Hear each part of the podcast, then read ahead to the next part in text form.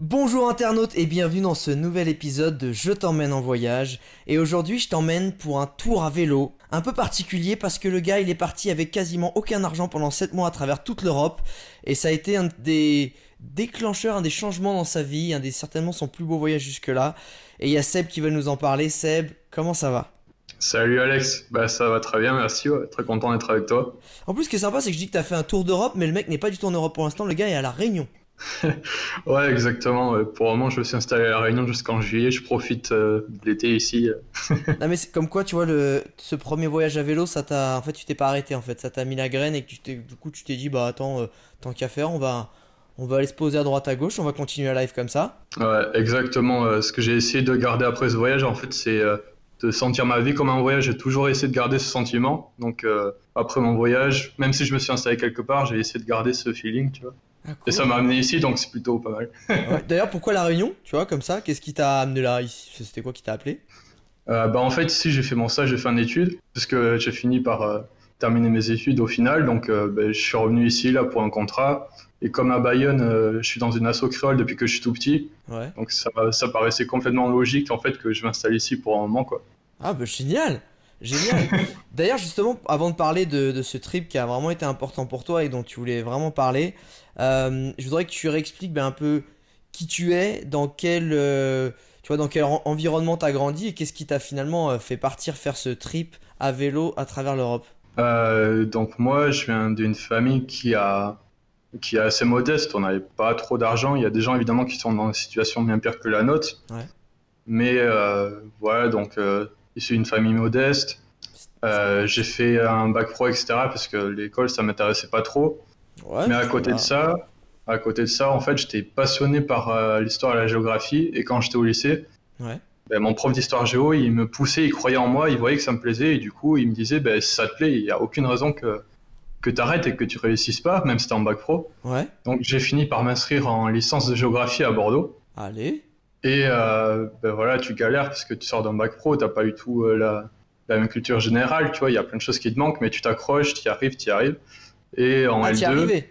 C'est-à-dire que. Ouais, j'ai réussi, ouais. Malgré le fait que les gars devaient te regarder un petit peu d'une. fin ou même les profs devaient te prendre un peu de haut, t'as as réussi, euh, c'est possible, comme quoi c'est possible de faire la bascule. Ouais, exactement. T'as des enseignants qui te disent que t'es pas à ta place, tu vois, que c'est pas ton, c'est pas ton parcours, etc. Mais euh, quand c'est quelque chose que t'aimes, en fait, c'est, c'est pas vraiment une contrainte. Tu t'intéresses beaucoup, donc y a pas de raison euh, pour que tu échoues, tu vois. Euh, c'est bête, mais comment tu le vis quand t'as un prof qui est censé t'aider et t'apprendre, qui te dit que t'es pas à ta place? Ah bah forcément, euh, je le vivais pas bien. Directement, je l'ai tapé, hein, voilà. Non, non, je le vivais pas bien. Après, j'étais, j'ai eu la chance d'être entouré par de très bons amis qui m'ont pris dans leur groupe pour bah, m'aider à travailler, etc. Ah cool. Tu veux dire que en fait, les gens qui t'ont le plus aidé durant ce cursus, c'est plus les gens qui étaient dans, dans ta promotion plutôt que les profs en fait. Ah mais clairement, clairement, quand j'étais à la fac à Bordeaux, euh, j'aurais réussi pareil euh, sans la fac. Juste l'entourage que j'avais, il était incroyable. Ah, et c'est eux qui m'ont, sur lesquels j'ai pu m'appuyer et qui m'ont porté aussi euh, pour que je passe les étapes pour réussir là où je voulais pas échouer. Quoi. C'est après ces études-là que t'es parti? Comment ça s'est passé? Alors j'étais en licence 2 et je voyais que j'étais parti dans une branche d'enseignement et je voyais que c'était pas mon c'était pas mon truc, c'était pas cet aspect de la géographie qui me plaisait. Et euh, j'ai habité en village universitaire avec que des Erasmus. Donc, euh, je le vois venir. Donc voilà, au fur et à mesure, tu vois, ben, tu discutes avec les gens et tout, ils finissent par partir et tu promets à tout le monde que tu passeras les voir forcément. Seulement, ben, toi, t'as pas de thunes. Donc euh, le moyen le moins cher de voyager que j'avais trouvé, c'était le vélo. entre temps, j'avais rencontré une fille qui habitait à Nuremberg, donc. Ah, ben, attends, le mec, elle devait être sacrément jolie cette copine parce que mon pote faire euh, Bordeaux Nuremberg euh, en vélo, euh, je veux dire, faut être, ouais, faut être motive. J'espère, ouais, enfin, j'espère qu'il y a une récompense à la clé. Il y a un truc sympa quoi, parce que c'est chaud. Ouais, ça, ça, ça, fait un sacré morceau, mais je m'étais dit, je peux pas pas la revoir par la suite une fois qu'elle sera partie. Mes amis c'était pareil, donc j'ai promis à tout le monde. Et quand je fais une promesse, j'essaye toujours de la tenir. Donc, ben, je me suis dit, un voyage à vélo en Europe je peux voyager sans visa, etc. Franchement, c'est top. Donc, euh, c'était une idée, tu vois, quand tu as une idée dans la tête qui ne peut pas te lâcher. Ouais. T'arrives plus à penser à autre chose, donc on est compliqué à côté, parce que moi je regardais les cartes au pot, je me disais, ben là je peux passer par là, je peux passer par là, tu vois, j'essayais d'évaluer ce que je pouvais faire, pour voir combien de temps je pouvais mettre, et au bout d'un moment t'as plus que ça en tête, donc euh, il fallait partir quoi. T'es en train de dire, après l'année universitaire, ciao Inga, ciao Carlos, euh, ciao Giovanni, et en gros tu, tu leur as tous dit, écoutez les mecs, euh, bah écoute, j'ai pas d'argent, j'ai pas grand chose, mais je vais venir avec mon vélo, c'était un peu ça. En fait, moi ce qui m'intéresse c'est de me dire, ok, t'avais ce prétexte d'aller, cette motivation d'aller voir tes, tes amis, d'aller les revoir. Mais au fond de toi, c'est quoi que tu allais chercher? Parce qu'il n'y a pas que simplement dire salut à un ami, c'est que je pense qu'il y avait quelque chose derrière ça. C'est quoi que tu allais chercher au fond de toi? Exactement, en fait, c'était le bon prétexte. En fait, c'était le l'excuse que je me trouvais à moi-même pour faire un truc que j'avais toujours envie de faire depuis que je suis gosse. Tu vois, tu vois à la télé, dans les magazines, des images incroyables, tu vois, ah, des gens qui, qui voyagent, des aventuriers, etc. Et toi, tu as envie de faire pareil. Et moi, les voir, c'était bien, mais euh, j'ai besoin de sentir euh, le truc, tu vois. Si je regarde, euh, je sais pas, les vidéos d'une plage au Costa Rica, j'ai besoin de me dire, de me projeter, de pouvoir sentir le vent et tout. Et c'est la même chose avec mes études. Je me suis dit, ben, au lieu d'apprendre ça, ça, ça, ça, je le sais déjà. Ben, maintenant, je vais aller voir comment ça se passe en vrai, quoi. Et toi, quand tu as grandi, quand tu disais que tu regardais ces émissions de voyage, est-ce que toi, dans ton entourage, tu as eu des des gens dans ta famille ou tes amis qui voyageaient ou pas du tout? Surtout peut-être parce qu'ils sont modestes, c'est peut-être pas facile? Non, non, non, euh, personne qui, euh, qui voyageait. Ça, tu vas voir mamie, c'est ton voyage. Tu ah, ok, d'accord, ok. Mamie à 50 km, c'est le voyage. Et quand ah, tu leur 6 km. Euh. Ah, ok, ouais, mini voyage. Quand tu as annoncé à tes parents que, que, que tu avais ce projet en tête, ça, ils l'ont pris comment? Surtout si eux sont dans un environnement où ça voyage pas, ou peut-être ça les effraie. Comment ils l'ont pris? Ben, euh, Je pense qu'ils ont eu assez peur, surtout que. En fait, je leur ai fait une annonce, c'était pas tellement une discussion. Je leur ai dit que voilà, j'allais acheter un vélo, j'allais partir, et euh, ma décision était prise parce que je savais qu'ils allaient euh, essayer de m'en dissuader, me dire que j'allais pas y arriver, etc. Parce qu'ils bah, s'inquiètent aussi, quoi. Ah, t'as vraiment eu ce. Au-delà de la peur, ils ont essayé de t'en dissuader? Ouais, ouais. Exactement. Comment t'as surmonté le fait de. T'as ta mère et tes parents qui disent, franchement, on n'y va pas? Parce que je sais que. Il y a beaucoup de. Enfin, dans les points bloquants des gens qui, ne partent pas en voyage malgré le fait qu'ils en ont envie, il y a souvent ce côté où les proches euh, disent non c'est dangereux, tu devrais pas faire ça, ou alors attention à ta carrière, tu lâches tout, euh, euh, tu, fous tout en l'air, etc. Qu'est-ce qui, qu'est-ce qui a fait que toi t'as, as, passé tout ça? Ben, Je me suis dit c'est une raison de plus, tu vois, c'est pas parce que je viens d'un milieu où on, on pense que tu peux pas voyager, etc., qu'en fait je dois me bloquer, tu vois. Moi je savais au fond de moi que je pouvais le faire, que j'allais y arriver.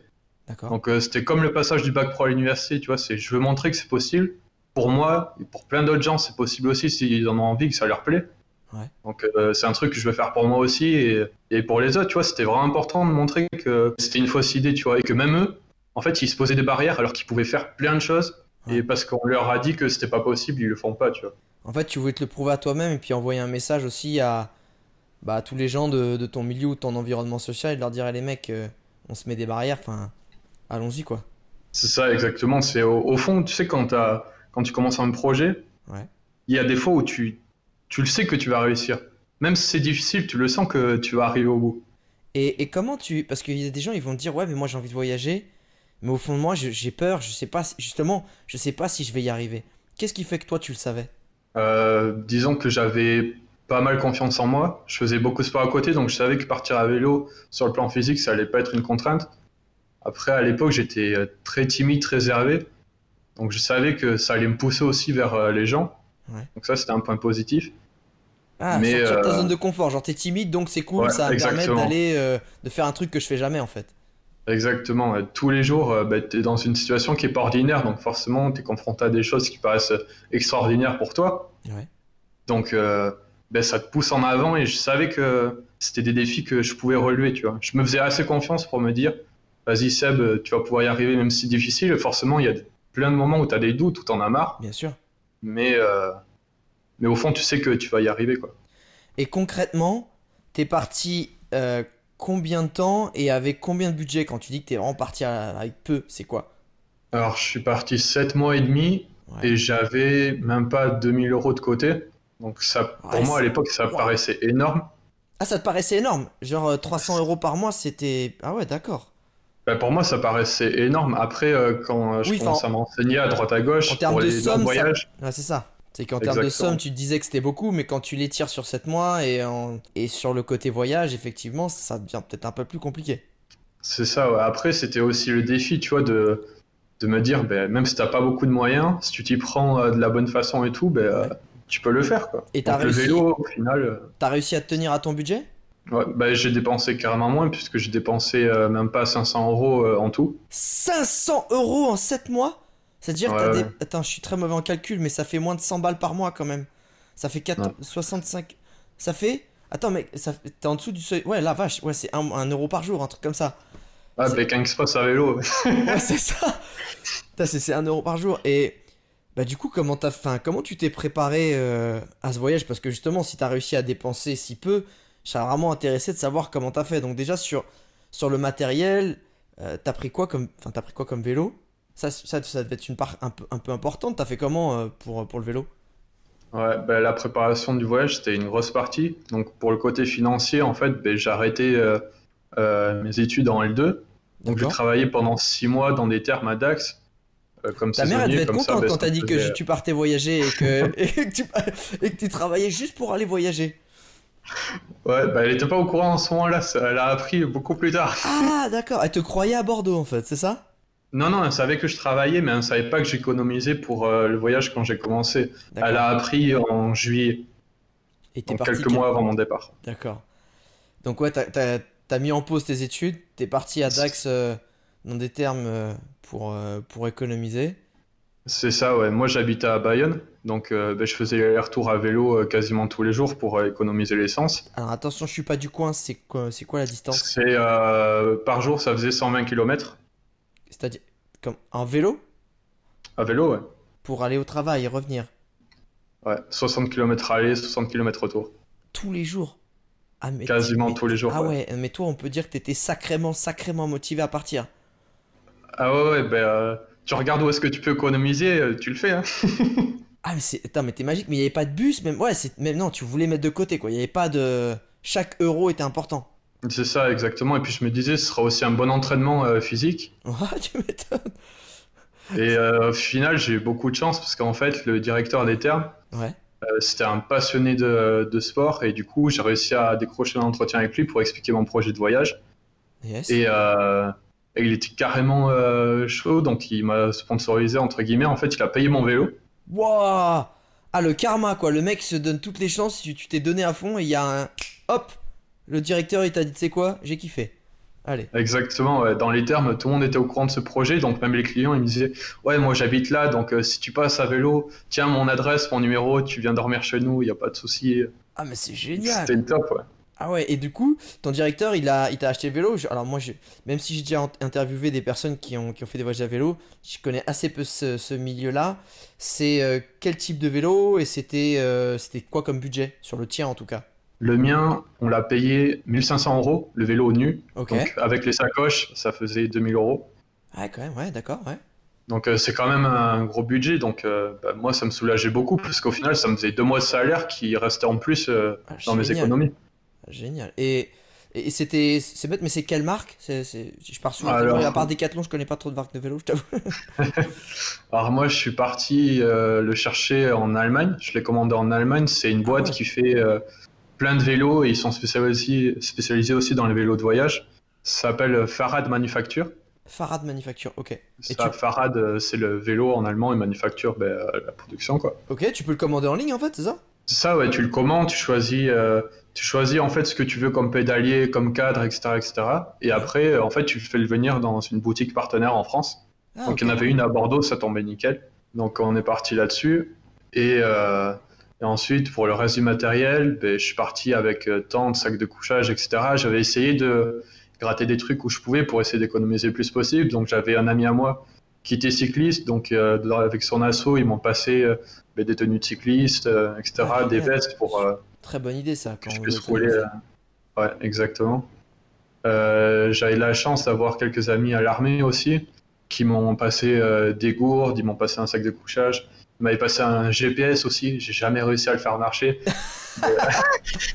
T'as les mecs, ils arrivent à faire sortir un GPS de la caserne, t'es même pas foutu de le faire marcher. Ah ouais, non, mais c'est un truc, euh, ça devait faire. Euh, Franchement, ça devait faire bien 20 ans qu'il était dans la caserne. Je pense qu'ils me l'ont donné parce que personne ne savait l'allumer. Ah, mais c'était une CB en fait, ça n'a rien à voir. Ouais, exactement. C'était un morse. exactement. Ah, donc ça, c'est eh, ça, c'est pour le coup, c'est une super idée. Si on n'a pas beaucoup de budget, on va aller chercher à droite à gauche, euh, que ce soit les surplus ou des choses comme ça, ça peut être vraiment intéressant. Ouais, d'aller voir dans les assos, d'aller voir euh, dans les assos étudiantes aussi. Il y a plein, euh, il y a plein d'assos qui t'aident à monter ton projet, ah à essayer de récupérer du matos et tout. Ouais. Ah, génial. Moi, j'en ai, découvert une bah, après mon voyage, parce qu'ils voulaient aussi que j'en parle. Ouais. ça s'appelait Campus Vert, et du coup, bah, ils aidaient aussi les gens qui voulaient voyager à vélo à bah, avoir euh, des prix, à trouver un itinéraire, à trouver des gens chez qui pouvaient dormir, etc. etc.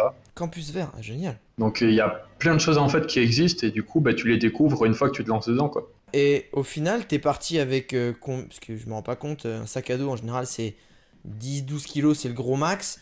Toi, vu quand même que tu pars en autonomie, donc c'est pas comme si tu voyageais dans auberge en auberge, il te faut un réchaud, il te faut le sac de couchage qui en plus était de l'armée, il devait peser 57 kilos à lui tout seul, ce sac de couchage à l'ancienne à mon avis. T'es parti toi avec combien de kilos? Alors, le, je l'avais pesé. Le vélo plus les euh, sacoches, ça faisait à peu près 50. Waouh Ah ouais? Et, euh, et dans la montée, comment ça se passe? Bah du coup c'était une grosse question en fait parce que je savais pas tu vois quand j'ai acheté mon vélo est-ce qu'il valait mieux acheter une charrette que tu tires des sacoches il y a plein de ah. façons en fait de transporter tes affaires ouais et en fait, on m'a expliqué que la, la, charrette, en fait, c'est pas une bonne idée parce que du coup, dès que ça va monter et que tu vas commencer à affaiblir, en fait, ben, le poids va te tirer en arrière. Donc, euh, ah. l'objectif, en fait, c'est d'essayer de mettre le. C'est pas, ça fait pas ça. C'est sur ton vélo, donc ça te tire beaucoup moins. Et en fait, l'idée, c'est de mettre le maximum de poids euh, à l'avant. Ah, ok, d'accord. Comme ça, en fait, ben, quand tu descends ou quand tu roules à plat, ben, ça te stabilise beaucoup. Et euh, quand tu montes, ben, t'as pas le poids qui te tire en arrière euh, comme ça le ferait avec une charrette par exemple. D'accord. Euh, tu vois, ça c'est un truc que je savais pas du tout. Donc t'es paré, t'as toutes tes affaires, t'es paré pour 7 mois. Le premier coup de pédale, comment ça se passe Enfin, le premier jour, t'es dans quel état d'esprit Comment ça s'est passé C'était facile Raconte. Ah ben c'était un peu tendu parce que du coup, ben, il y a des gens dans mon entourage, tu vois, qui étaient pas trop chauds non plus pour que je parte, surtout que je partais début novembre. Donc. T'es parti en hiver? Ouais, Ouais, ouais, parce que du coup, en fait, Pourquoi je Pourquoi t'es parti en hiver? Mais les gens, ils partent en vélo, euh, en, été, je veux dire, en vélo. C'est faux. Pourquoi tu fais ça?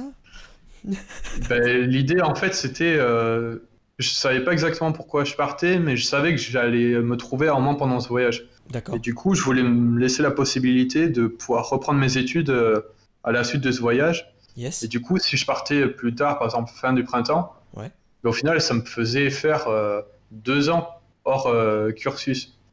Yes, parce que tu serais pas rentré à temps pour la rentrée scolaire. Exactement. Du coup, euh, en parlant de ça, il a fallu gérer euh, les inscriptions, etc., le ce machin, pendant le voyage à vélo. C'était aussi une aventure à part entière, ça. Mais... ah bah, tu nous en parleras, je pense que ça peut intéresser pas mal de jeunes. Mais ouais, du coup, l'idée, c'était euh, c'était vraiment ça, c'était de pouvoir revenir en France à peu près en septembre pour être pas trop en retard sur mon cursus et si je trouvais quelque chose que j'aimais bien, ben, pouvoir me lancer dedans. Quoi. Bien sûr. Donc tu t'es dit, bah voilà, j'ai pas le choix, c'est novembre, le mois qu'on préfère en France, celui où il fait beau et chaud, magnifique. Attends. et du coup, ben, euh, ben, ce matin-là, je pars, tu vois, je donne les premiers coups de pédale. À ce moment-là où tu comprends que ça commence, tu vois, tu roules, tu sors de ta rue et tu te dis, euh, je vais pas revenir ici avant euh, je sais pas combien de mois, parce qu'au départ, j'étais parti pour faire un tour de un an. Donc, tu te dis, ouais, ça fait quand même un morceau, tu regardes, es avec ta tante et tout tu te dis, bah allez, ça, ça va le faire et tout. Tu as travaillé dur pour être là, donc maintenant, tu n'as plus qu'à pédaler pour, euh, pour avancer. Donc c'était une sensation euh, particulière, surtout que ben, moi j'habite euh, pas loin de la frontière espagnole, au Pays Basque, tu vois. Donc ben, dans la première journée, tu passes la première frontière. ah bah ouais, tu changes de pays direct, bien sûr. Attends, mais. Wow, wow, wow, wow. Excuse-moi, mais Nuremberg, c'est au nord. Qu'est-ce que t'as été fait ouais, ouais, au sud? Bah, Comme je t'ai dit, j'avais promis à plein d'amis que j'irais les voir. Ouais. Donc, euh, ben, je tiens ma promesse, tu vois. J'avais des amis. Euh, ah, il y avait Manuel au Portugal. Ah, bah d'accord. Et eh ben, ça, c'est bon, ça. C'était obligé d'aller les voir. Je pouvais pas leur dire euh, j'ai acheté un vélo, je me suis préparé et au final, je fais juste un aller. Non, non, ça marche pas comme ça. Je l'ai promis. Puis honnêtement, traverser l'Espagne et le Portugal à vélo, ça fait quand même plaisir. Donc, il fallait y aller. Tu m'étonnes. donc, au départ, j'étais parti pour suivre la côte atlantique jusqu'au Portugal. J'avais pas d'itinéraire particulier parce que bah, le Portugal c'est à l'ouest donc euh, fait Murray tu vois on va y aller ok, d'accord. en fait, le mec prend sa boussole, bah c'est tout droit, c'est par là, vers un plein ouest. Ouais, exactement. Le soir, en fait, je regardais ma carte, je me disais par là, ça pourrait être pas mal. Je regardais un peu les photos des environs et tout. C'est vrai, ça a l'air joli, donc bon, on va aller par là. Et euh, j'ai roulé comme ça jusqu'à Santander. Donc c'est dur, tu vois, parce que ben, tu roules avec un vélo qui est hyper chargé, t'as pas l'habitude. Même si tu t'es entraîné avec un vélo à vide, c'est complètement différent avec un vélo qui fait 50 kg. Ah. Donc dans l'école et tout, dans les premiers jours, euh, c'est tu galères. Je me souviens d'un endroit où, je passais en cuvette, mais une cuvette, euh, tu plonges un kilomètre, tu remontes un kilomètre. Quoi. Oh. La, la remontée, je devais pousser le vélo avec les bras, donc je marchais à côté. Je freinais, moi j'avançais, je poussais le vélo avec les bras, je freinais parce que avec le poids en fait j'arrivais pas à pousser le vélo en avant et on partait en arrière. Ah c'est de la vraie montée, euh, si t'as le vent de face, t'es pas. Et ça c'est au bout de quelques jours. Tu, tu et là tu, tu te dis quoi quand t'es face à la réalité, que ça fait euh, plusieurs mois que t'es, tu sais que t'as préparé ton projet, que t'as as à cœur de le faire, de le réaliser, d'aller voir tes potes et que tu te retrouves dans une situation où ça te pousse physiquement à bout et mentalement aussi parce que quand t'en es là, tu t'en as ras le cul. Enfin, tu, tu te dis quoi à ce moment Ouais, surtout que les journées sont longues, tu vois. C'est, euh, tu, euh, tu roules pendant. Euh, moi, je roule à peu près 10-12 heures par jour, donc c'est très long. 12 heures par jour? Et ces moments-là, ben, tu te dis. En fait, tu comprends ce que ça va être ton voyage. Ça va pas être. Tu sais, comme dans les films, avec une petite musique de fond derrière, un petit vent frais et tout. non, tu sais qu'il y a des moments où c'est pas ça, et en même temps, c'était génial parce que sur le coup, tu galères vraiment. Et en même temps, quand tu t'arrêtes parce que t'en peux plus, tu regardes autour de toi et euh, ça te fait à moitié peur et t'es à moitié excité parce qu'en fait, tu vois que des montagnes vertes immenses autour de toi. T'as l'impression que tu te fais un peu avaler. Et en même temps, euh, tu te sens euh, libre. Tu vois, si tu veux t'arrêter là et pas bouger pendant trois jours, faire autre chose, ben, tu t'arrêtes et tu le fais. quoi. T'as aucune contrainte. Donc c'était c'était une sensation incroyable déjà à ce moment-là. Mais tu comprends que ton voyage, il va être, tu vas y laisser deux trois gouttes. Quoi. justement, quand tu dis que tu sentais que t'allais en chier, etc., en fait, c'était.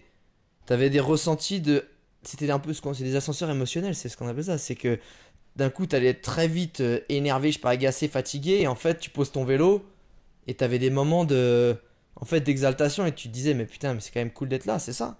C'est exactement ça. C'est... J'ai des souvenirs euh, de col où tu galères à monter en haut, tu moulines, tu moulines, tu moulines tu te dis ça va jamais s'arrêter, tu arrives en haut et là d'un coup tu as la vue qui se dégage, tu as le vent qui revient et euh, c'est un sentiment euh, incroyable, tu es fier de toi, tu regardes le parcours que tu as déjà fait, tu vois que des montagnes devant et derrière toi, tu regardes devant, il y a que des montagnes aussi donc tu sais que c'est pas fini.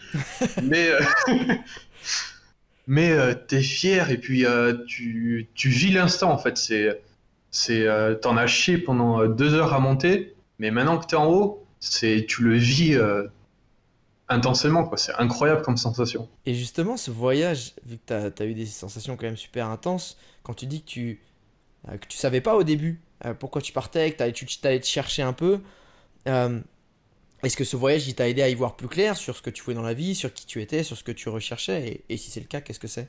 Ben, en fait ça, ça te permet aussi de découvrir tes limites du coup, tu sors complètement de ta zone de confort. Moi, j'étais euh, très timide et réservé, comme je te l'ai dit. Donc, euh, ben, au bout d'un moment, en fait, c'est t'as envie d'aller vers les gens, mais t'oses pas. Et en fait, ce voyage, ça te pousse à aller vers les gens et ça pousse les gens à venir te voir parce qu'ils voient un type euh, qui se balade avec un vélo qui est chargé.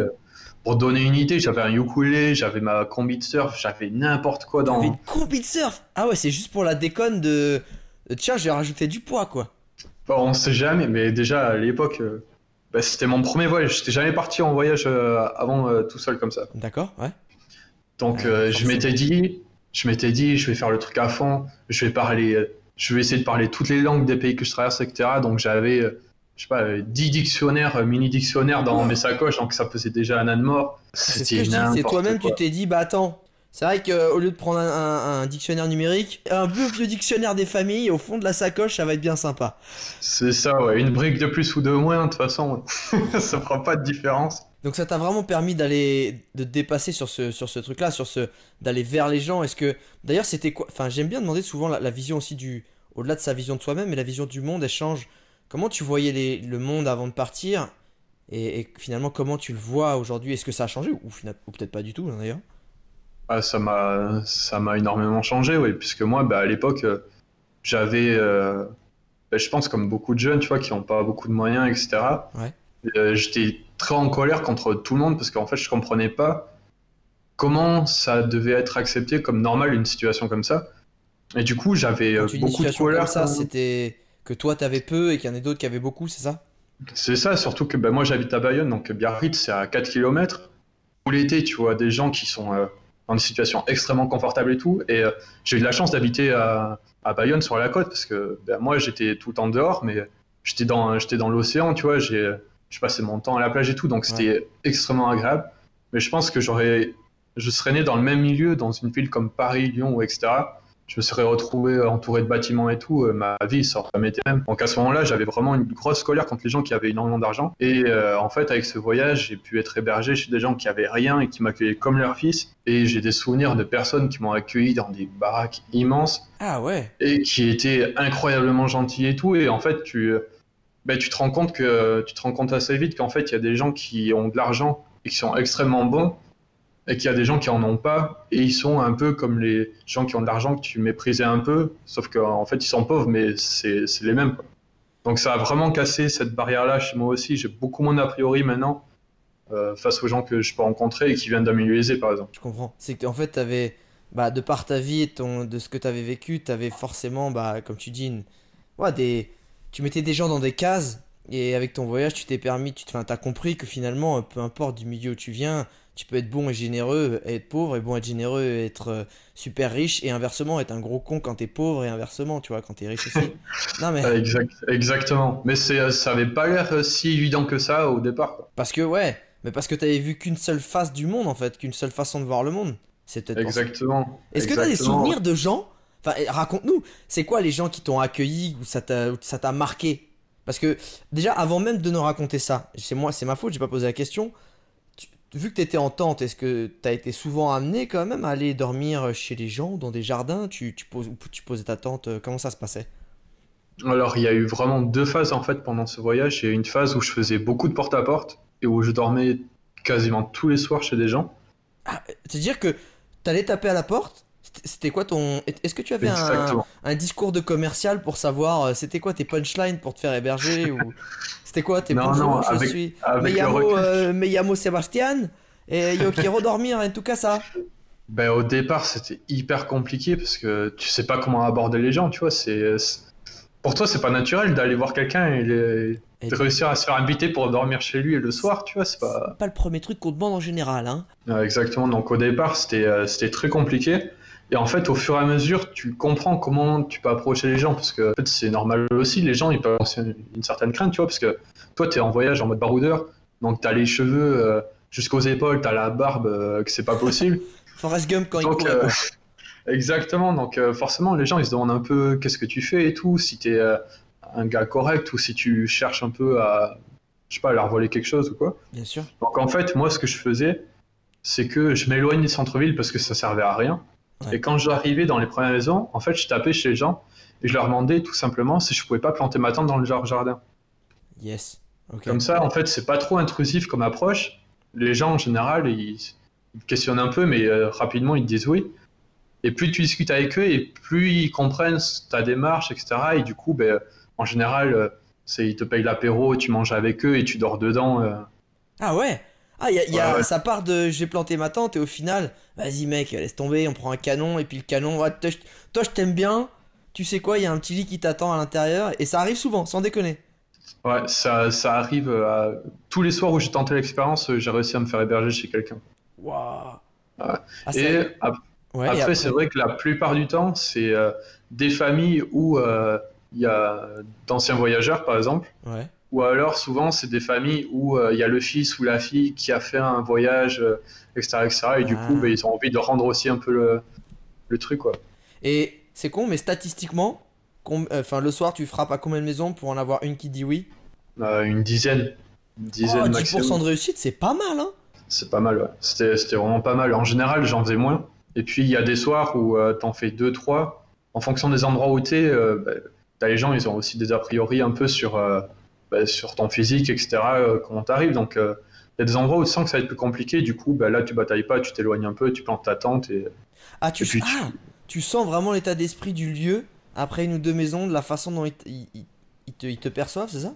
Ouais, puis il n'y a pas que le fait de réussir à se faire inviter chez quelqu'un, il faut aussi se sentir à l'aise en fait avec la personne Bien sûr. que tu as en face de toi. Tu vois, moi ça m'intéressait pas d'aller chez quelqu'un et juste, tu vois, j'ai envie j'avais vraiment envie d'avoir des échanges, etc. Donc si moi-même je me sentais pas à l'aise avec la personne que j'avais en face de moi, même si elle était d'accord pour m'héberger, ben, ben j'y vais pas parce que c'est pas, c'est pas, c'est pas bonne vibe quoi. C'est ça. Et justement, du coup, c'est, t'as des T'as des petites anecdotes de gens qui t'ont vraiment marqué, euh, qui, t'ont invité chez eux? Ouais, ouais. Ben, euh, la première personne qui m'a hébergé, c'était euh, c'était une famille de Russes en Espagne. Ah Rare ah Les Russes qui ont. C'est très bien, comme quoi ils ont plutôt mauvaise réputation, ça fait plaisir.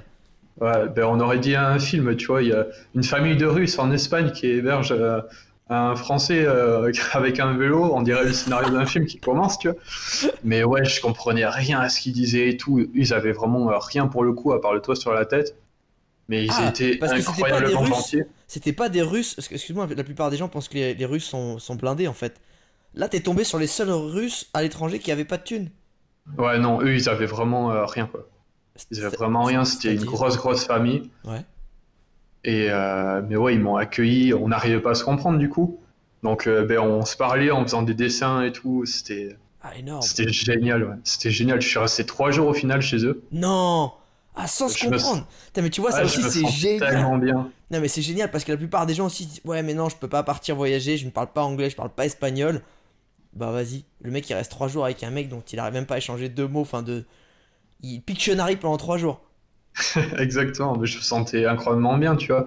Il y avait les enfants, ben, ils te font découvrir la ville et tout. Eux, quand ils sortaient du travail, euh, pour ceux qui travaillaient, ben, ils viennent, ils te racontent, euh, enfin, ils dessinent un peu quelques trucs, tu vois. Je sais pas, tu essayes de dessiner des blagues. Ils te racontent aussi leur histoire, tu vois, parce que du coup, euh, une famille de Russes qui débarque comme ça en Espagne et tout, et ils ont aussi leur histoire à eux, tu vois. Bien sûr. Donc c'était vraiment un échange hyper fort et du coup euh, tu repars de chez eux et tu sens que tu t'es nourri de quelque chose et que ce voyage il va t'apporter vraiment euh, un sentiment extraordinaire, tu vois. Et au final, euh, avec un voyage comme ça, tu te rends compte qu'il y a beaucoup plus de gens incroyablement bons dans le monde que de gens en fait qui vont te chercher des problèmes. C'est pour ça, comme tu disais, il y en a qui vont pas oser partir parce que tu as peur de te faire agresser, tu as peur qu'on te vole un truc, etc. etc. C'est une toute petite minorité, peut-être qui fait énormément de bruit, mais la part de gens qui vont t'aider, avec qui tu vas rigoler et tout, c'est incroyable. Et juste pour ça, ça vaut la peine de se lancer, quoi. génial. Et du coup, tu m'as dit qu'après ces Russes-là, t'as pas arrêté de. Enfin, t'as pu te faire héberger quasiment à chaque fois. Il y a des mecs qui étaient un peu blindax avec des petites baraques sympas alors? Ouais, ouais. Ben, du coup, en fait, euh, je suis parti jusqu'au Portugal ensuite pour. Euh, ben, en fait, j'avais mon premier pied à terre là-bas chez une amie. Ouais. Et, euh, et au Portugal, ouais, je me suis fait héberger chez un ancien docteur universitaire, etc. Donc grosse baraque et tout. Et euh, au Portugal, ce qui était bien, c'est que du coup, il y en a énormément qui parlent français aussi. Ouais. Donc, euh, bon, on se comprenait euh, parfaitement bien. Moi, je parlais assez bien espagnol à l'époque, donc quand ils trouvaient pas ces mots en français, ils parlaient en portugais, je les comprenais aussi. Cool. Et je suis resté, je suis resté quasiment une semaine là-bas. C'était à Lisbonne. Yes. Donc, et ouais, c'était, c'était incroyable, quoi. Mais après, euh, toutes les familles euh, dans lesquelles je suis passé, quasiment, quand tu repars, ils te donnent toujours un truc, tu vois, de, la nourriture ou, ah. ou des choses comme ça, quoi. Ouais, Ah, ça t'a permis aussi, c'est pour ça que aussi que ça t'a permis, parce qu'il y a un moment, on... t'as été hébergé, ok. T'as pas payé ton vélo parce que ton directeur il t'a financé, ça c'est génial. Mais de la nourriture, euh, moi quand je vais acheter 3 chips et, et de l'eau minérale, j'en ai pour 50 balles. Maintenant, quand tu vas faire les courses, non mais c'est un délire, c'est un délire. Du coup, comment t'as fait toi euh, même euh, tu, pour, avec 500 euros sur 7 mois. C'est-à-dire que les gens te donnaient aussi pas mal. Genre, tiens, prends une petite boîte, un petit paquet de, petit paquet de pâtes ou une petite boîte de thon ou un truc comme ça. C'était quand ça se passait? Ouais. ben, En fait, souvent, quand je dormais chez les gens, ils insistaient pour que le matin, euh, dans, dans, la bonne façon, ils insistaient, mais en fait, ils voulaient pas me laisser partir sans rien. Donc en général, ben, ils m'amenaient à la petite supérette à côté ou au centre commercial. En fait, on faisait des courses en BCE qui lui tenait à me le payer et que je partais avec. Quoi. Donc euh, c'est sûr que ça te fait des économies. Après, quand tu voyages à vélo, bah, tu payes pas le transport, tu dors dans ta tente ou chez l'habitant, donc tu payes pas l'hébergement non plus. Donc euh, après, c'est évident que pendant ce voyage, euh, j'ai énormément fondu, je me suis pas assez alimenté, ça c'est sûr et certain. Ah, tu t'es pas assez alimenté? Genre, c'était quoi ton. Quand il y avait pas quelqu'un qui était généreux avec toi, c'était quoi ton... ton petit repas classique? Le matin, c'était une banane, barre de céréales, un litre d'eau Et tous les matins, je faisais ça. Ouais. Et ben après la journée, je m'arrêtais, je mangeais un bout de baguette avec du pâté, par exemple, des choses comme ça, des choses que tu peux emporter avec toi, qui durent et qui coûtent pas cher. Tu vois, une baguette, ben, tu peux manger trois repas avec, par exemple. moi, je faisais trois repas avec. D'accord. Ah ouais. Donc, ouais. Pain pâté, après, la base. Ouais. Mais effectivement, c'est pas en termes de diversité nutritive, ça doit pas être fou. non, non, c'est pas fou. Après, euh, bah, tu t'arrêtes un peu sur la route où tu as des gens, tu vois, tu passes dans des champs, euh, ils vont t'offrir à manger, tu vois, ou ils vont t'inviter à manger le soir et toi tu repars euh, le soir, tu vas dormir un peu plus loin ou comme ça parce que bah, tu as aussi envie d'être tranquille des fois parce que tu fais 10 ou 12 heures de vélo dans la journée. Ben, tu arrives le soir, tu es claqué et c'est, mine de rien, tu vois, dans des pays où tu comprends pas facilement la langue, etc euh, c'est épuisant, tu vois, de tenir une conversation et tout. Et en fait, ça, ça m'embêtait vraiment. De je voulais pas profiter des gens, tu vois. Ouais, exactement. Je voulais pas profiter des gens, donc si je sentais que moi, je pouvais pas donner de ma personne, ben, je dormais dans ma tente, tu vois. J'avais pas envie de juste euh, aller chez des gens, squatter un canapé, ça m'intéressait pas, tu vois. J'avais pas envie de d'avoir ce rapport-là avec euh, les gens qui m'accueillaient. C'était quoi aussi Là, tu parlais tu, tu, ton, de ton repas de typique, mais c'était quoi ta journée euh, tu vois, l'organisation d'une journée un peu classique euh, quand tu as fait ton tour d'Europe. Lever quelle heure Pédaler combien de temps Donc 10-12 heures. donc j'imagine que tu te levais tôt. je, me levais, je me levais hyper tôt parce qu'en plus c'était l'hiver. Donc euh, ce que je faisais c'est que ben, je me levais et il faisait nuit, je partais il faisait nuit parce que l'idée en fait c'était ça je l'ai compris plus tard au départ je galérais parce que j'attendais qu'il fasse nuit pour m'arrêter et tout alors que j'ai compris tu vois que ben, si euh, une heure avant le coucher du soleil, je savais pas encore où j'allais dormir, je savais pas trouvé avec qui euh, je pouvais dormir, ben, il fallait que j'établisse mon camp quelque part. Donc euh, j'essayais quand même de m'éloigner un peu de la ville pour trouver un endroit où je gênerais pas déjà, parce que je me disais, tu peux te mettre dans un champ. Mais c'était un tracteur qui débarque à 4 heures du matin et qui te voit pas. c'est pas terrible comme projet, tu vois. Non, c'est pas terrible, c'est pas un super plan, effectivement. c'est pas un super plan, donc j'essaie de me trouver quand même des coins tranquilles et puis des petits spots sympas avec une petite vue sympa, tu vois. Cool. T'as vélo, en voyage, donc tu essaies de trouver ah, tu peux aller où tu veux. alors, du coup, c'est quoi les petits spots? Enfin, si t'as des conseils à donner à des mecs qui veulent partir en vélo, des mecs ou des filles d'ailleurs, qui veulent partir à vélo, c'est quoi les petits spots euh, tu sais, que tu recommandes ou comment tu fais pour trouver le, le petit recoin euh, où tu vas pouvoir te nicher pour la nuit?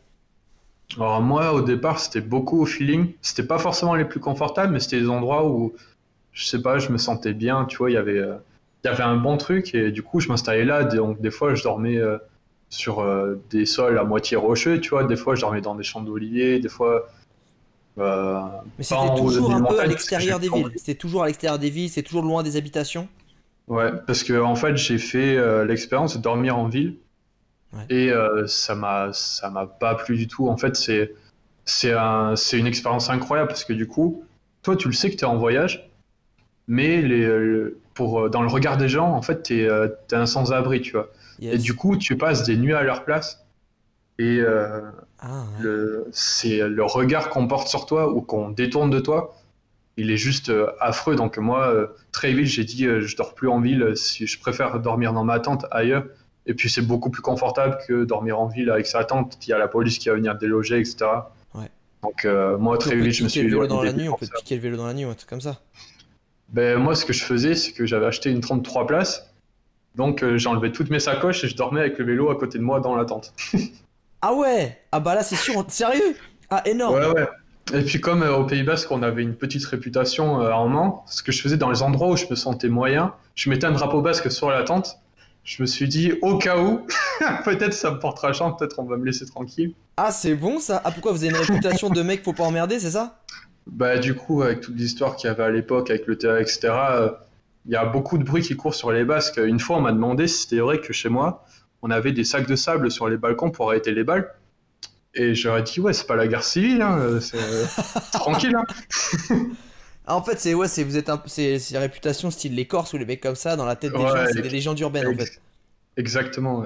Enfin, il doit y avoir des mecs un peu ouf, mais Ouais, ouais, c'est clair qu'il y a, il y a des gens qu'il faut vraiment pas emmerder, mais du coup, euh, ben, des fois, un cliché, ça t'aide aussi à passer une nuit tranquille dans un endroit où tu te sens pas serein, quoi. le mec, il a mis un drapeau pirate en fait au-dessus, quoi. Genre, m'emmerdez pas. Exactement. Mais est-ce que, au-delà des. Est-ce que t'as eu des. Parce que là, tu m'as pas dit que. Tu m'as dit que t'es parti de la ville, que c'était inconfortable, mais est-ce que t'as eu des peurs? Est-ce que tu t'es retrouvé dans une situation où t'as eu peur Que ce soit sur ton vélo parce que, je sais pas, il y avait une circulation un peu dense, ou parce qu'il y a des mecs qui t'ont emmerdé Par rapport à des gens, non. Par rapport à des gens, je me suis jamais senti en danger. Il n'y a ah. jamais personne qui est venu m'embêter, etc. Quand on est venu me réveiller la nuit, par exemple, c'était la police et tout, ils ont toujours été très cool avec moi, tu vois, ils te donnent un café ou quoi, parce que bah, mine de rien, t'es en hiver, donc. ah ouais ils savent que si tu dors dehors, c'est que t'as pas le choix, quoi. Donc, euh, ouais. c'était euh, vachement cool. Et euh, j'ai pas eu une mauvaise expérience avec des gens. Après, il y a beaucoup d'endroits où malheureusement, tu vois, il y a, y a, pas beaucoup de droits pour les animaux.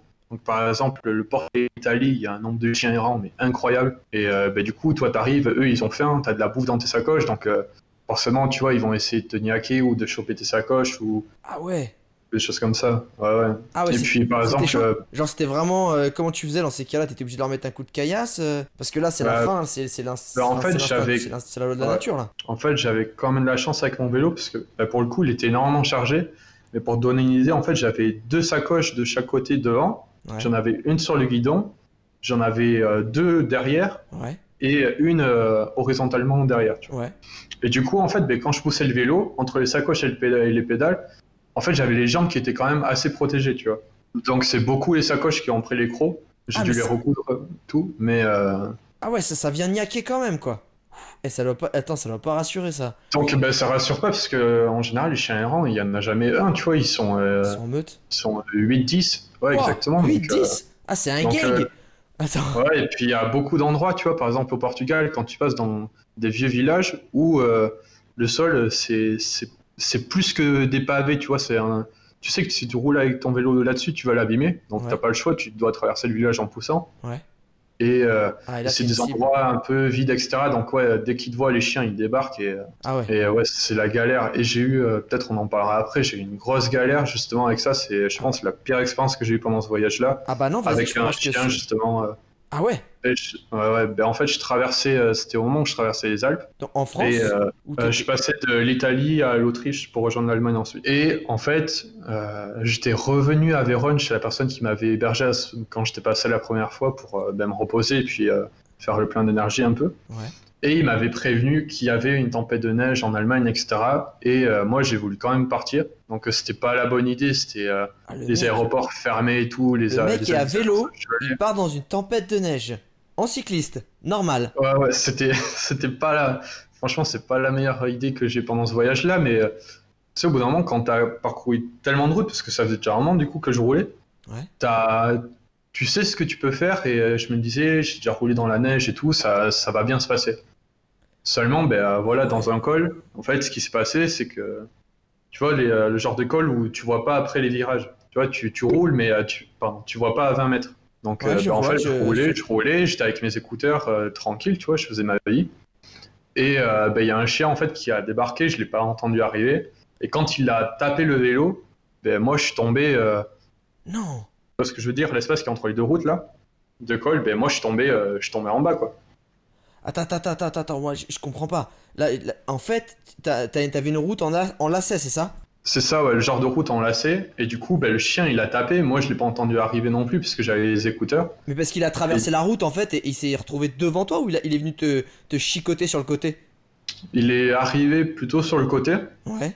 Et euh, du coup, tu sais, quand tu roules à vélo, au bout d'un moment, en fait, c'est c'est tellement répétitif comme mouvement que tu es en pilote automatique, tu vas suivre la route. Hein. Et du coup, euh, ouais, je l'ai pas vu arriver, il a tapé dans le vélo.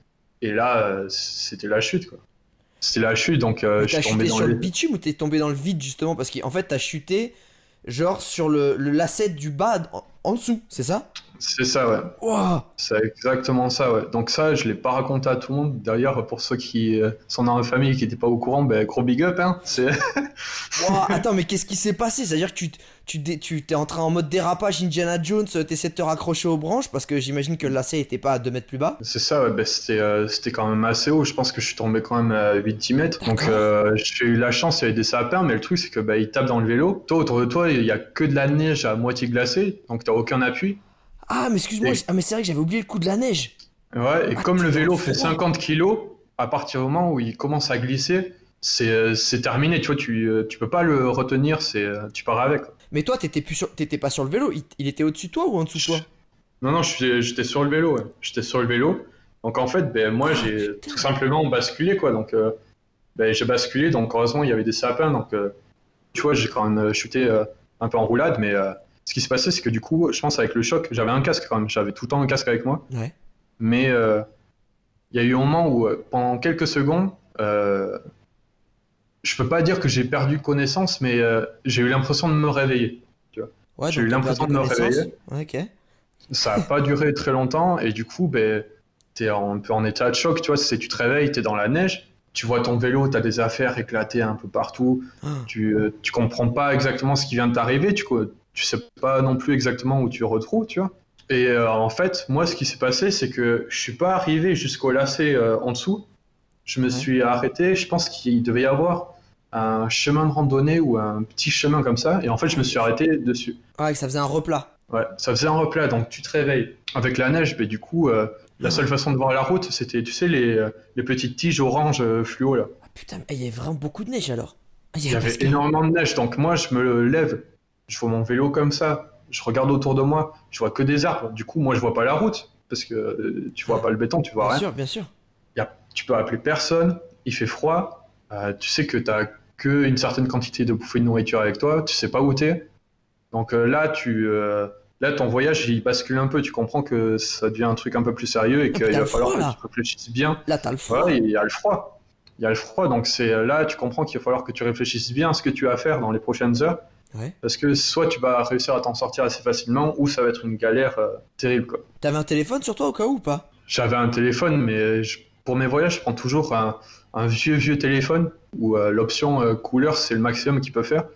Donc pour la batterie, c'est top, mais par contre, aucun réseau, etc.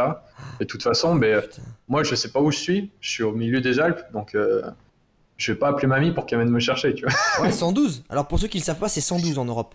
112. Si vous avez un problème, 112. Peu importe où vous êtes. Je l'avais su à l'époque, ça m'aurait vachement aidé, parce qu'au final, ben, ce qui s'est passé, c'est que ben, je me suis relevé, j'ai remis mes affaires sur mon vélo et euh, j'avais trouvé des petites techniques quand même. Ce que je faisais, c'est que la corde que j'avais pour faire sécher mon linge, j'avais réussi à l'enrouler autour de mes pneus pour euh, faire euh, un peu comme tu ferais avec des chaînes, tu vois, pour avoir un peu d'adhérence euh, dans la neige quand je pousse le vélo, tu vois. Attends, en fait, tu l'enroulais autour de, ton pneu comme un serpent, c'est ça C'est ça, exactement. Ah yes Ah ouais, pas con comme technique. Ah ouais, non mais tu m'aurais vu des fois avec cette corde, c'est en mode gitan. Je roulais, je faisais sécher mon linge en même temps que je roulais avec un bâton qui, qui tendait la corde. C'était n'importe quoi, mais c'était marrant, tu vois. Ouais, enfin, j'imagine que t'as pas fait sécher ton linge dans la neige. Du coup, t'es là, tu récupères ton vélo, t'entoures tes roues pour essayer d'avancer et, avoir un peu d'adhérence. Mais à ce moment-là, tu sais toujours où t'es en fait. T'as pas capté que la, route est un peu plus bas. Et... C'est ça, ouais, je, capte pas. Donc au final, ben, je pars et euh, je pars dans la mauvaise direction. Tu En fait, je pars pas vers euh, le, ben, le lacet, si tu veux. Moi, je pars euh, dans l'autre direction. Donc au final, je suis le chemin. je pense que ça devait être un petit sentier de rando, tu vois. Donc je le suis pendant des heures, des heures. Donc, ah, bah, au final, ouais, bah, au final, en fait, j'ai passé deux jours à dormir euh, comme ça dans l'attente parce que en ne sachant pas où j'étais, ne sachant pas où j'allais, et euh, bah, en espérant tomber en moment sur un petit village ou n'importe quoi, tu vois. Ouais, ouais.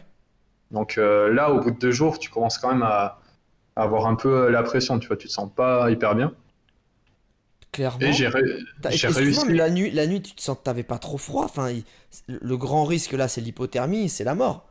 Ouais, bah après, euh, je faisais assez attention à mes réserves de nourriture et d'eau, tu vois. Donc, euh, en étant bien alimenté, ouais. j'avais, euh, tu vois, ben, j'enlevais la neige en dessous de moi. J'avais acheté une petite bâche aussi parce que il y a des soirs où je m'étais, des matins où je m'étais retrouvé avec un peu d'eau dans la tente. Donc, j'avais compris, tu vois, qu'il fallait que je m'isole un peu mis du sol. Ah, yes. Donc, au final, le froid, c'est, ça allait. c'est l'humidité, en fait, qui est très dérangeante parce que tu te réveilles des fois T'as le coton dans ton sac de couchage qui est complètement collé, tout le coton est au fond, donc en fait t'as aucune protection, t'es juste dans un tissu mouillé. Oh. Donc euh, c'est pour ça aussi que tu te lèves tôt en fait, c'est parce que t'as froid, et la seule manière que t'as de te réchauffer c'est euh, de rouler. Ah ouais, d'accord. Donc j'ai des souvenirs où... Non, non, j'ai des souvenirs où bah, tu roules par exemple, il pleut, t'as tellement froid aux mains, aux mains tu t'arrêtes, t'arrives pas à te réchauffer, tu vas allumer euh, une allumette pour allumer ton réchaud, tu vois, bah, t'arrives pas à les claquer parce que bah, tu contrôles pas tes doigts, tu vois, t'arrives pas à saisir quelque chose. Ouais. Donc, euh, ouais, ouais, le froid, euh, ça a été. Euh, je l'ai bien ressenti. Ouais, essayez de, de, partir autre que la période de l'hiver. ce sera mieux. Et alors, comment tu t'en es sorti? Parce que là, t'es toujours en pleine montagne au bout de deux jours, là, mon gars. Il y a de la neige et t'es perdu. Et le troisième jour, en fait, j'ai vu une voiture passer de loin. Je me suis... Donc, en fait, j'ai suivi là-bas et ça m'a indiqué la route. J'ai réussi à retrouver un petit village, etc. Et au final, j'étais plus hyper loin de la frontière allemande. Ouais. Donc, euh, en fait, j'étais content parce que je ne m'étais pas éloigné. Si j'étais parti par exemple d'est en ouest ou dans l'autre sens, euh, ça m'aurait fait perdre un temps énorme sur euh, mon voyage, mais aussi peut-être que j'aurais mis beaucoup plus de temps avant de trouver un village parce que ben, j'aurais dû traverser littéralement les Alpes. Quoi. Ouais, chiant. Donc, j'arrive dans un petit village et tout, donc je peux manger, etc. etc. Et, euh, mais je sais que là, il me faut un endroit où je vais pouvoir me poser. Euh, je peux pas aller chez l'habitant comme ça parce que du coup, je suis dans un état euh, vraiment pas terrible, tu vois. Donc je veux pas aller dormir chez l'habitant comme ça, tu vois, parce que bah, ça me gêne. Et, t'as pris une petite auberge là, rassure-moi, t'as pris un petit truc quand même, là tu t'es autorisé quelque chose. Ben, ce qui s'est passé en fait, c'est que j'ai continué ma route et je, ben, j'étais encore en, un peu en choc, tu vois. C'est, tu comprends un peu ce qui vient de se passer, etc. Ouais. Euh, un abri de bus. Et en fait, il y, a, une fille qui vient me voir et euh, ben, elle me propose de m'héberger, tu vois. Donc je lui explique que moi ça me gêne, etc. Ça fait ah, je sais pas combien de temps que j'ai pas t'es en train de me dire qu'il y a quelqu'un qui te voit dans un abribus un peu posé, grelottant avec ton vélo et, te propose de t'héberger? Exactement. Et, une eh ben, fille qui avait euh, mon âge, tu vois, elle avait la vingtaine. Elle vient vers moi et tout pour me proposer de m'héberger. Donc au final, je la suis, etc. Et là, on arrive dans une baraque, mais il y a des gens, hein, ils sont incroyables. C'était une baraque sur trois étages, tu vois. Et en fait, elle et sa famille vivaient au rez-de-chaussée. Et tous les autres étages, c'était blindé de voyageurs qu'ils accueillaient. Non. Il y avait que ça. Je me rappelle, alors je me souviens pas tout le monde, mais il y en a un, il m'a marqué. C'était un Suédois, il s'était mis en tête de partir à Johannesburg à vélo. Ah et, ouais. Euh, ouais. et en fait, ben, elle l'a rencontré euh, comme moi, quoi. Il avait froid, donc elle l'a ramené chez elle. Et puis, euh, donc j'ai passé une semaine chez eux. Ah ouais, bonne ambiance, euh, la petite baraque. C'est carrément cool. Donc j'ai passé quasiment une semaine chez eux. Il y a des gens et, euh, ouais, et c'était incroyable parce que du coup, euh, tu vois, ça, bah, tu te réchauffes physiquement, tu te reposes et tout, mais, ça te fait du bien à l'intérieur. Ah, ah ouais. Ah là, je pense qu'il est au taquet, effectivement, l'ascenseur émotionnel. T'es dans le froid, tu vas mourir.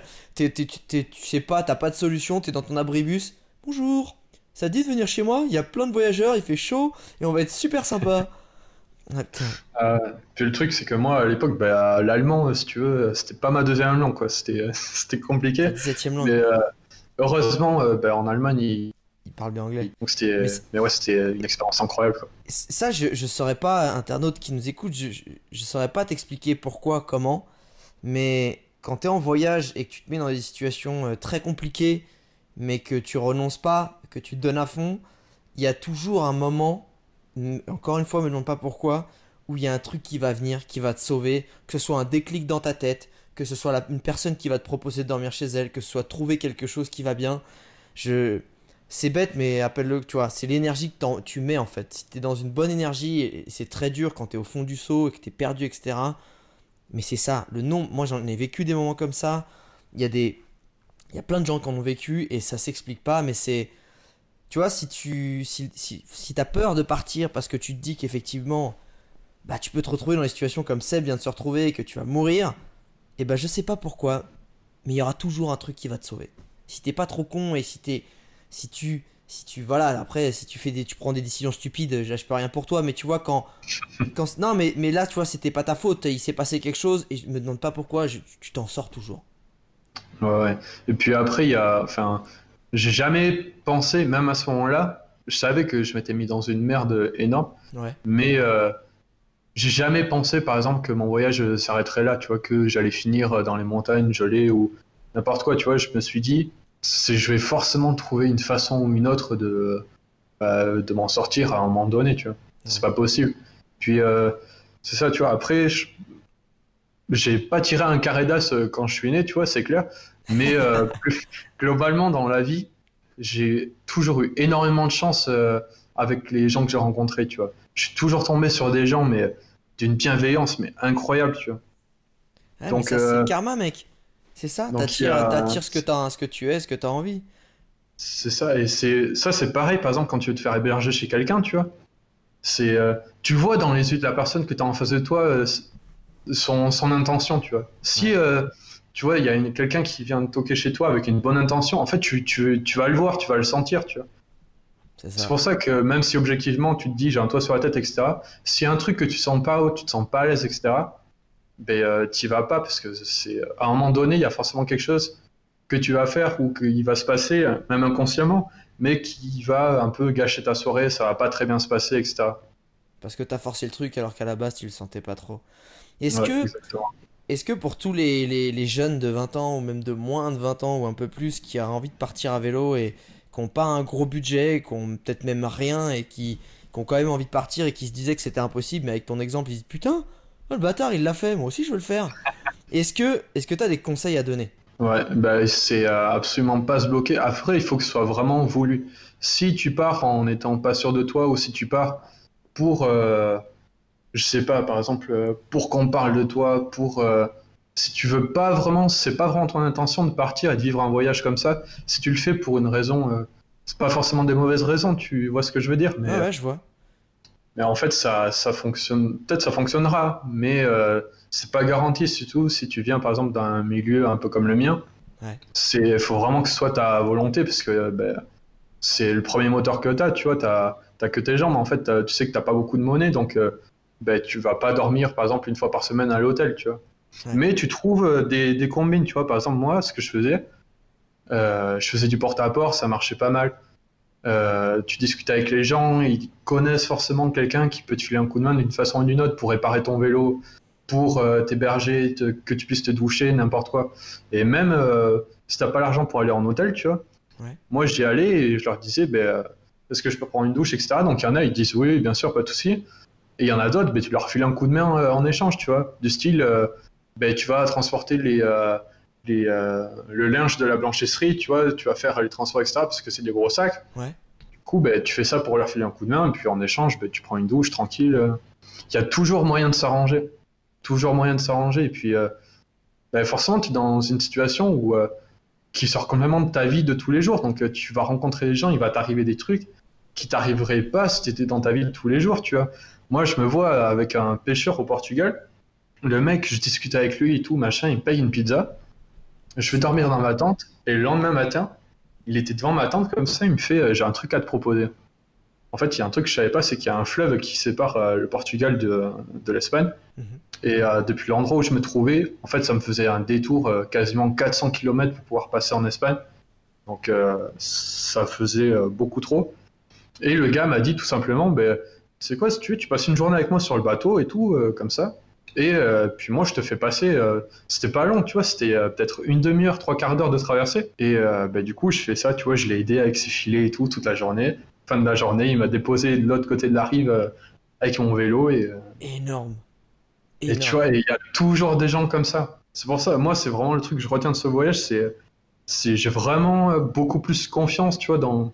Je craignais pas euh, autrui avant, tu vois. Mais euh, maintenant, j'ai confiance dans la personne que j'ai en face jusqu'à qu'elle montre qu'en fait, je peux pas lui donner. Je vois. C'est-à-dire que eh, de base, les personnes, tu, tu leur donnes l'intention positive avant de sentir une énergie qui, qui ne l'est peut-être pas, mais sinon, tu pars plutôt confiant. Exactement. Après, il faut pas être euh, naïf non plus, mais, euh, mais je me suis euh, complètement ouvert à ça. Et du coup, ça permet de rencontrer des gens incroyables. Incroyables, tu vois. Bah, c'est pour moi, par, exemple, tu vois, il y a, quand je suis rentré de mon voyage, tu vois, il y a des gens, ils disaient, ouais, c'est incroyable ce que tu as fait et tout. Et puis, bah, déjà, quand tu voyages à vélo, tu te rends compte qu'il y a énormément de gens qui voyagent à vélo. Ah ouais, ok. Ouais, en fait, tu en croises partout, tu croises partout les gens qui voyagent à vélo. Je me souviens, alors j'étais à Rennes, il me semble que et euh, là-bas j'ai rencontré deux Canadiennes qui venaient de débarquer avec leur vélo. Et euh, ben, au final, on a roulé comme ça à trois dans le désert euh, en Espagne la nuit et tout. C'était top, quoi. C'était magique. Mais ça, je, ça, je savais que, que la communauté des, des cyclotourismes, des cyclo-voyageurs, en fait, elle était en plus très solidaire et que, et que bah, justement, dans le dernier podcast que j'avais fait, donc qui était une fille, elle disait, mais en fait, je croisais des gens dans, l'autre sens. Et en fait, ils me connaissaient sans m'avoir rencontré parce qu'ils avaient rencontré d'autres cyclistes avant qui leur avaient parlé de moi, etc. Ah, c'est ah, c'est toi, la française qui ceci, qui cela, genre, euh, tu vois, c'est. Donc finalement, c'est assez dingue. En fait, si tu es peut-être tout seul dans ton vélo, mais sur ton vélo, mais, mais tu peux vite te retrouver en fait en, en communion avec d'autres cyclotouristes, cyclo-voyageurs d'ailleurs. facilement, même au milieu de nulle part. C'est ça, ouais. C'est ça, ouais. Et ça t'amène partout, tu vois. Par exemple, quand moi, je suis revenu en France, de Strasbourg à Paris, du coup, j'avais décidé de longer les canaux. Et en route, j'ai croisé un mec qui revenait d'un voyage à vélo. Ça faisait deux ans qu'il était parti, il revenait de Chine. Oh Ah ouais Ouais, ouais, ouais, ouais c'est pas. Et du coup, euh, du coup ben, en fait, je suis arrivé euh, à Paris avec lui, tu vois. je suis arrivé à Paris avec lui. On s'est fait prendre par un ferrailleur sur les canaux. Euh, bah, du coup, on lui filait un petit coup de main et on profitait de la balade, tu vois. Sur la péniche Ouais, donc on a ah, arrivé à Paris les deux comme ça. Donc je suis resté chez lui, je pense, deux bonnes semaines. Ah ouais? Deux bonnes semaines et je sais plus comment j'avais rencontré ce gars, mais j'avais réussi à rencontrer quelqu'un qui bossait à, l'époque, je sais pas s'il y bosse encore, au ministère de la Culture. Ouais. Et du coup, il m'a hébergé, j'étais avec un Ghanéen et un ami bien chez lui. et euh, ah ouais, c'était euh, c'était n'importe quoi, c'était génial. Et euh, du coup, en fait, il nous avait fait des passes pour qu'on puisse aller dans tous les musées, etc. de Paris, parce que euh, tu vois, il y a des endroits où si tu veux y aller, il y a une queue de fou, etc. Et du coup, ben, nous, on avait le pass. Personne n'était allé à Paris avant. Et euh, t'allais découvrir tout comme ça. C'était incroyable, quoi. Ah ben, des rencontres en amènent une autre, en amène une autre, en amène une autre, quoi. Le mec qui débarque à Paname en péniche, quoi. Exactement. Et ce qui était marrant, c'est que ce gars-là, j'avais j'ai un peu de famille à Paris. Ouais. Et en fait, euh, je savais pas du tout où ils habitaient. Et en fait, il habitait peut-être à 200 mètres de chez ma tante, tu vois. Ah ouais, toi, t'as un bon karma quand même. T'as peut-être pas tiré un carré d'as, mon pote, mais le reste, on s'occupe de tout, quoi. Ouais, parce que du coup, euh, ce qui s'est passé, c'est qu'à Paris, j'ai vendu mon vélo. Donc, euh, tu vends ton vélo. Franchement, ça te, brise le cœur parce qu'avec tout ce que tu as traversé avec, c'est, ça te fait un petit pic. Mais euh, du coup, en fait, ce qui s'est passé concrètement, pour reprendre l'histoire depuis le début, j'étais parti au départ pour un voyage d'un an. Mais entre-temps, ben, ma copine, donc la fille qui habite à Nuremberg, elle me dit ben, Moi, j'ai un stage à Johannesburg, machin, donc je vais partir. Donc je me dis, ben, tu sais quoi, je vais raccourcir mon voyage en Europe, je vais vendre mon vélo, avec l'argent du vélo, ben, je me paye un billet pour l'Afrique du Sud. Yes. Donc euh, j'arrive à vendre mon vélo, etc. Seulement, ben, euh, tu avais 40 kilos de bagages, tu vois, sur un vélo, tu pouvais les trimballer. Maintenant que tu as 40 kilos. Euh, avec tes deux sacoches comme un con à côté de l'Arc de Triomphe, t'es moins fun. C'est moins fun, ouais. Donc j'étais parti chercher un sac. tu sais que tu payes 10 euros énorme, tu sais qu'il va faire un aller celui-là. Ouais, le cabas qui va crever à l'arrivée, ouais. C'est ça, ouais. Mais euh, ouais, ouais c'était incroyable quand euh, j'ai appris qu'il habitait à 200 mètres de chez ma tante. Je dis, ouais, gars, c'est le destin, quoi. c'est le destin. Est-ce que, est-ce qu'il y a, au-delà des conseils que tu n'as pas vraiment donné, si ce n'est écouter son instinct et croire en soi? Si, ouais, bah du coup, euh, pour faire des économies, en fait, c'est c'est ça, quoi. Il faut pas se dire que ça va coûter une blinde. C'est vrai que quand on entend des voyageurs qui partent pour des voyages un peu plus conventionnels, tu vois, en auberge, etc., ou euh, qui louent des voitures, bah, forcément, ça coûte beaucoup plus cher. Après, il faut se mettre en tête qu'en fait, concrètement, à part euh, ta nourriture, si tu le veux, en fait, tu payes euh, rien. T'as ton hébergement, c'est ta tente, donc forcément, pour l'équipement, ça va te coûter un peu au départ. Mais tu vois, moi, je bossais pendant six mois. Mon directeur m'avait payé mon vélo, mais je gagnais le SMIC. Et ça a été largement, largement suffisant pour, pour ce voyage-là, quoi. Et je me dis, j'ai fait 7 mois et demi comme ça, mais j'aurais pu partir euh, beaucoup plus longtemps. Putain, génial. Bah oui, si t'as dépensé 500 balles en 7 mois, le mec part 4 ans avec 2000 balles, quoi. ouais, il y a ça, et puis il y a aussi le fait de se dire, euh, on n'est pas bloqué. C'est pas parce que tu viens d'un certain milieu que les gens te disent que c'est pas possible, c'est pas un truc pour toi. Par exemple, moi j'avais fait un bac pro, ben, j'avais bossé quelques temps dans les ascenseurs, donc euh, l'idée de tout le monde c'était ben, je sais pas, construis ta vie, tu vois, tu travailles, tu économises un peu, au bout de 20 ans, tu pourras peut-être commencer à acheter un truc tu vois, moi ça c'est pas que ça m'intéressait pas, mais je me disais c'est pas ça que j'ai envie de faire maintenant, tu vois, c'est pas mon c'est pas le moment. Yes. Tu vois, et je savais au fond de moi que je pouvais y arriver et entendre des gens qui me disaient non, c'est pas possible, etc., etc., ça a été exactement le même sentiment que quand je suis arrivé à la fac, tu vois, c'est c'est pour moi et juste pour vous, euh, pour vous montrer, même à vous que c'est possible, ben j'ai pas le droit de pas y arriver, tu vois. Et je vais y arriver. Bah bravo mec, ça ça fait plaisir. Est-ce que, bravo franchement c'est génial. Est-ce que il y a peut-être des erreurs que tu as commises que tu que tu pourrais conseiller de pas pas commettre à d'autres personnes qui ont envie de partir Ouais absolument. Euh, déjà, euh, réfléchissez bien avant de remplir vos sacoches. Ce que je fais maintenant, c'est que. Combinaison de plongée, par exemple, peut-être Je ne sais pas, c'est un exemple. Les hein. dictionnaires, etc., c'était n'importe quoi. Mais du coup, par exemple, ce que je fais maintenant, c'est que mon sac, je le fais une fois, je le vide, j'enlève une partie, je le re-remplis, je le revide, j'enlève une partie, je le fais trois fois si tu veux. Pour être ah, sûr et certain que ce que j'amène, j'en ai vraiment besoin. Pour, euh, bah, après, ceux qui viennent en général des milieux modestes, tu vois, on a des travaux plutôt manuels. Petit conseil euh, technique, partez pas avec les chaussures de sécurité, les gars, parce que le métal qui gèle pendant l'hiver, euh, ça pique. Mais pourquoi t'es parti avec des chaussures de sécurité? Tu veux dire c'était tes chaussures principales? C'était mes chaussures principales. Ben, il me fallait des chaussures robustes pour le voyage, tu vois. Je me suis dit, ça, ah je peux me faire tomber un moteur dessus, ça va pas casser, c'est nickel. Ouais, mais de toute façon, si t'as un moteur sur le pied quand t'es à vélo, euh, même si t'as des chaussures de sécurité, ça veut dire que tu, tu es emplafonné par une bagnole, ça va pas te sauver. Hein. Ouais, c'est pas bon signe. Mais du coup, au départ, ça me semblait être une bonne idée, tu vois. C'était des chaussures qui allaient résister autant. Mais euh, ouais, avec l'humidité et le froid, c'était pas, pas possible. J'avais les pieds gelés, gelés. Ah.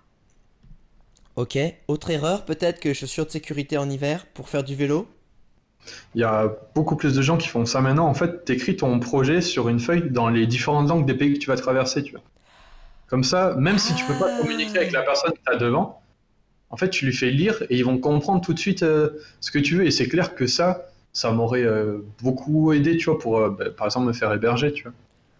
Ou même quand tu n'arrives pas à communiquer, ben, des fois, on va pas se mentir, dessiner, des fois, c'est pas ton truc, tu as les mains gelées, tu as froid, tu es fatigué, donc tu n'arrives pas non plus à faire comprendre ce que. Voilà, au moins, c'est déjà dessiné, c'est déjà écrit, quoi. Exactement, ouais. Ah, Exactement. Et euh, ouais, et du coup, pour se faire héberger, je sais pas, moi j'ai eu. Alors c'était une chance d'être tout seul parce que pour se faire héberger, c'était beaucoup plus simple. Même pour le voyage en général, tu vois, ben, t'as pas envie de rouler ou t'as envie d'aller par là, par là, il y a peu de discussion, c'est juste, euh, bah, tu le fais comme tu le sens. Bien sûr. Mais c'est vrai qu'avoir un, un, ou une partenaire du coup de voyage, c'est euh, ça va être quand même incroyable parce que ça, c'est peut-être un regret que j'ai. C'est que par exemple, là, je t'en parle, mais tu ressens des émotions, il y a des choses que tu vois avec une certaine émotion que tu as à ce moment-là. Tu, peux prendre les photos que tu veux et le raconter de toutes les façons. Tu n'arriveras jamais à le, à le rendre de la façon dont tu l'as ressenti. Tu vois ce que je veux dire? Bien sûr. Et du coup, il y a des moments où tu te dis, c'est incroyable d'être là. Et c'est vrai que si j'avais pu partager ça, tu vois, ça aurait été. Euh, avec quelqu'un euh, avec qui compte en plus, ça aurait été encore plus dingue. C'est ça, ouais. Donc, ouais, euh, clairement, les parties, par exemple, que j'ai fait avec les deux Canadiennes, là, bah, c'était incroyable parce que moi, ça faisait déjà un bon moment que je roulais. Elle, elle venait d'arriver, donc je pouvais leur montrer plein de trucs que moi, j'avais appris, tu vois, par exemple. Bien sûr. Et, euh, et ouais, la sensation, tu vois, tu roules. Euh, on avait fait une session comme ça, on avait roulé que la nuit parce que même si c'est l'hiver, tu vois, tu roules toute la journée dans le désert en Espagne, là, bah, c'est, tu sens quand même que toi, t'as chaud. Ouais. On avait décidé de rouler la nuit. Et, euh, et ouais, c'est tu roules la nuit, tu vois les étoiles partout. C'est euh, côté désertique à côté de toi. T'es à 3, tu rigoles, c'est incroyable. C'est incroyable. Ah, donc si c'était à refaire pour toi, si t'avais l'occasion, tu le referais euh, potentiellement avec quelqu'un qui serait chaud pour, pour cette aventure. Ouais, exactement. Après, on va pas se mentir, le projet sur le papier, tu pars 7 mois à vélo pendant l'hiver. Il faut. C'est pas vendeur. Non, mais je vais pas te le cacher, c'est pas super vendeur. On va peut-être réorganiser, hein, peut-être pour un deuxième trip, trouver des trucs un peu plus sexy, euh, pour trouver quelqu'un qui soit un peu chaud pour venir avec toi. Euh, si je te filais les clés de la DeLorean pour remonter dans le temps et pouvoir vivre, revivre un seul moment de ce trip-là. Peut-être pas le meilleur, le moins bon, j'en sais rien, mais pouvoir revivre un seul de ces moments, ce serait lequel? Alors ça, ça va avoir l'air peut-être complètement banal, mais euh, c'est euh, au Portugal. Euh, je sors d'un petit village et là, je me retrouve euh, en face d'un terrain vachement ballonné, tu vois, avec des grosses collines. Et en fait, pour donner une image, ça ressemblait beaucoup. alors, c'était pas des rizières d'Asie, tu vois, mais vachement découpé comme ça par les vignes. Ouais, d'accord. Et c'est, je suis arrivé là, et c'est là où en fait mon voyage, il a, enfin mon voyage intérieur, en gros, a commencé. C'est là où j'ai pris conscience de ce que je faisais, tu vois, de comment je le faisais, du, euh, je me suis dit, je suis là maintenant, et c'est juste incroyable, tu vois. Donc c'est euh, ça, il y a des fois dans ton voyage, tu vois, tu vas avoir euh, des paysages extraordinaires, et il y a des fois des moments qui ont l'air complètement banals, Et parce que tu es dans une situation qui l'est pas, ça prend une dimension énorme, tu vois. Je sais pas, ça peut être quelqu'un qui va dire bonjour, par exemple, tu vois. Une mamie qui passe qui dit bonjour en souriant.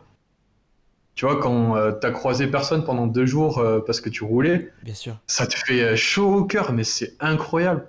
Toi, c'est juste un bonjour, hein, mais c'est ça, c'est des moments banals, mais qui paraissent tellement extraordinaires sur le moment. C'est fou. Donc ouais, c'est vraiment ce moment-là, c'est le moment où euh, tu comprends ce que tu fais et tu arrives à apprécier l'instant euh, présent. C'est ta conscience en fait du, temps qui passe, que tu es là et tu es juste bien. Tu vois, tu voudrais pas être ailleurs à ce moment-là. Parfait. Euh, si tu devais résumer ce trip en une punchline, une citation ou une phrase de ta création, ça serait laquelle? Je pense que ce serait Donne tout avant de mourir parce que tu n'emporteras rien avec toi. Et c'est oh. pas forcément quelque chose de matériel, tu vois, c'est juste. Euh, on a plein de choses, même si t'as pas beaucoup de moyens, à l'intérieur, t'as plein de choses, tout le monde a énormément de choses à partager, tu vois. Et c'est dommage de s'en aller en gardant tout ça pour soi, tu vois, toutes ces expériences et tout qu'on a. Et euh, tu vois, tu partages et tu reçois en retour, t'entends par exemple des personnes âgées qui te racontent leur vie. Tu c'est incroyable, tu vois, c'est incroyable comme histoire. Et du coup, c'est ça, c'est vraiment. Euh, libère-toi toutes tes expériences et tout, les bonnes, les mauvaises, il y a tout. Euh, il y a forcément un truc à retenir et tu vas pouvoir aider énormément de gens comme ça. Donc, ouais, c'est dans tout ce que tu peux, tu vois. L'argent, tu pourras toujours en faire un peu en travaillant, mais ces sensations-là, euh, bah, ça vaut une vie, quoi. Toi, tu, toi, tu sais clôturer un podcast comme je les aime, ça. Ah là là, écoute, merci, merci beaucoup, Seb, d'avoir euh, d'avoir voulu d'avoir voulu partager cette expérience qui t'a vraiment chamboulé, qui t'a changé, qui t'a permis de voir la vie autrement. Et, et, Dieu sait que tu la vois de façon magnifique maintenant. Franchement, je te dis bravo. Déjà, bravo pour avoir accompli un trip à vélo en Europe en hiver. Juste ça. Et l'avoir fait avec 500 balles. Ça, ça c'est fait aussi. Euh, internaute, euh, tu sais très bien que ce qui me fait toujours très plaisir, c'est que quand tu écoutes un podcast, c'est me faire euh, une petite dédicace en story, que ce soit dans les champs en train de faire du fruit picking en Australie ou en Nouvelle-Zélande, que ce soit en allant au boulot dans les bouchons ou en train de faire ton petit footing le soir. Écoute, ça me fait toujours très plaisir de savoir si ça t'a touché, si ça t'a fait passer le temps, si ça t'a inspiré, si ça t'a aidé. Bref, n'hésite pas, ça me fait plaisir. Et euh, moi, Seb, je vais te dire merci encore une fois et, et je vais dire à très vite, internaute. Ciao, Seb. Salut, Alex.